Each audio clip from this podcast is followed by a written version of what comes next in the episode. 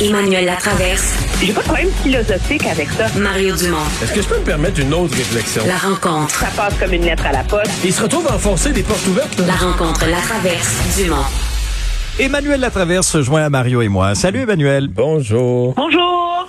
Ça, ça a vraiment pas été une bonne euh, semaine sur la question autochtone, tant pour Justin Trudeau que pour François Legault, pour, pour des raisons très différentes d'ailleurs. Euh, Monsieur Trudeau, lui, a dû s'excuser en, en privé, alors que François Legault, sur les réseaux sociaux aujourd'hui, a fait amende honorable. Oui, mais je pense qu'en cette fin de lundi, M. Legault s'en tire mieux que M. Trudeau, disons. Euh, M. Trudeau, finalement, nous a appris son bureau, a appelé euh, la chef de la nation euh, autochtone où était située là, la fameuse réserve où on a découvert les 215 premières dépouilles d'enfants euh, non identifiés. Là, parce qu'elle avait invité M. Trudeau deux fois plutôt qu'une à venir se passer la journée euh, vérité-réconciliation avec lui. Donc, il l'a appelé, lui a présenté ses excuses, etc. Mais c'est en privé, on ne sait pas ce qu'ils sont dit, on n'est pas capable de juger. Puis là, finalement, il est rentré au, à Ottawa en fin de journée. Parallèlement, M. Legault, lui, s'est pas excusé. Mais il a exprimé des regrets, là, qui, tu sais, il n'y a rien qui laisse entendre qu'ils ne sont pas sincères. Euh, et moi, j'ai aimé l'idée qu'il assume sa part de responsabilité, tu sais. Qu'ils disent, oui, c'est pas adéquat, on n'a pas été au rendez-vous, puis, tu sais, je le reconnais. Euh, des fois, c'est beaucoup plus fort, je trouve, pour un politicien euh, d'oser aller là que euh, que de se morfondre en excuses. C'est d'autant plus remarquable dans le cas de M. Legault qu'on s'entend, il est pas il est, pas très fort hein, sur les reculs dans la vie. Euh, mais ce que je trouve, moi, ce que je trouve intéressant dans ce que M. Legault dit surtout, c'est qu'il va au-delà de, de ça et il, il essaie en vérité de recadrer le débat sur euh, la question autochtone au Québec en en faisant un enjeu qui interpelle tous les Québécois et dans lequel tous les Québécois ont un rôle à jouer. Mais la vraie question, c'est est-ce qu'il y a l'amorce d'un virage? Moi, je, je, relisais les deux derniers, deux, trois, deux derniers paragraphes de son texte. Je me disais, est-ce qu'il y a la... Parce que demain, il va réagir au rapport de la coroner, Mme Kamel, là, sur Joyce Echaquan. Euh, est-ce qu'il pour... Je... reconnaître racisme systémique? Jamais. Ça, je suis convaincu qu'il fera pas ça. Mais dans le langage, dans l'approche, est-ce qu'il y a aujourd'hui amorcé un virage qui compléterait demain avec des annonces, puis une appellation, l'exemple de discrimination institutionnelle, puis avec un plan, je sais pas là? Mais moi, le virage, je le vois déjà dans ce qu'il a écrit aujourd'hui. Monsieur Legault, dès qu'on parle de questions de racisme envers les Autochtones, c'est comme s'il se rabat toujours sur la théorie de la pomme pourrie. Hein? Il euh, n'y a pas, le Québec n'est pas raciste. Il n'y a pas un problème de racisme au Québec. Ce sont quelques individus qui sont racistes.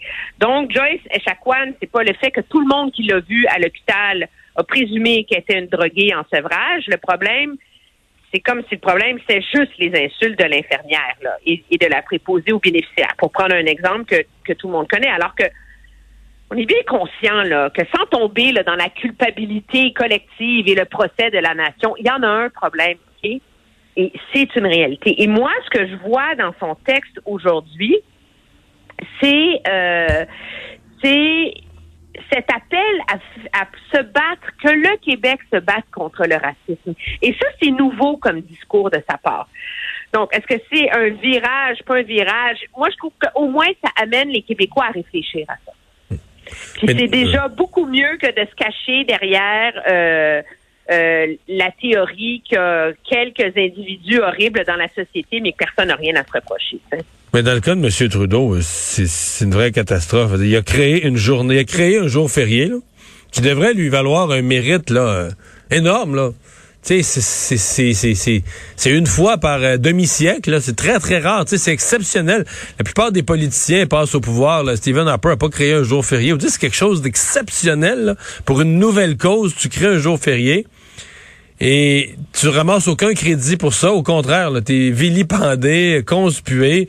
Plus c'est fini, qu'on c'est rendu qu'on connaît le prix de la maison. J'avoue que moi-même, je me suis étouffé. Qui était dans une maison. Non, mais il était dans une maison, il, avait loué, ou je sais pas comment, obtenu une maison qui vaut, qui est sur le marché présentement en vente pour 18,7 millions.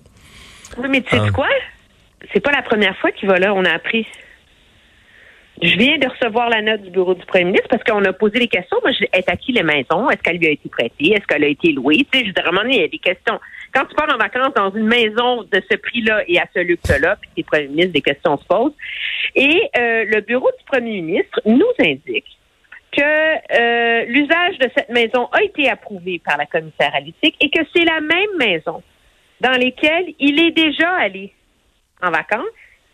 Euh, toutes les fois où il est allé, euh, ils sont logés dans la même résidence privée dans la région où ils se sont déjà rendus.